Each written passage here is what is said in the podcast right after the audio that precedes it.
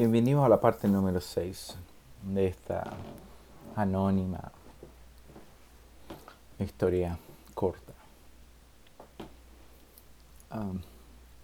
Y comienza así.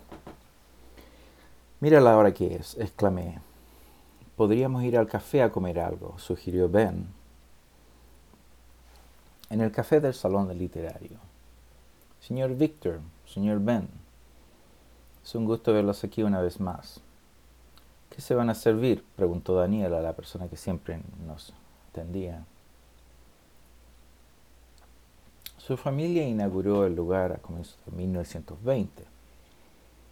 El negocio pasó por cada generación y ahora estaba en las manos de su familia. Me podría traer una empanada y café, dije.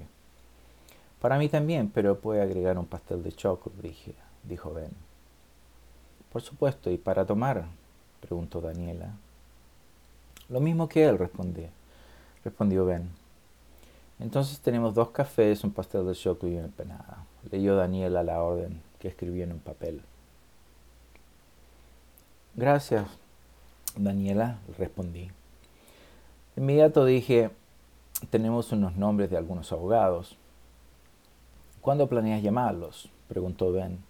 Hoy, pero primero me gustaría recolectar alguna información que vi en YouTube y en los medios de comunicación, dije, entusiasmado. Sin demora, saqué del bolso la laptop y comenzamos a buscar las víctimas desaparecidas. Algunas están en Facebook, otras en YouTube, y ahí están de la joven que la policía no había encontrado.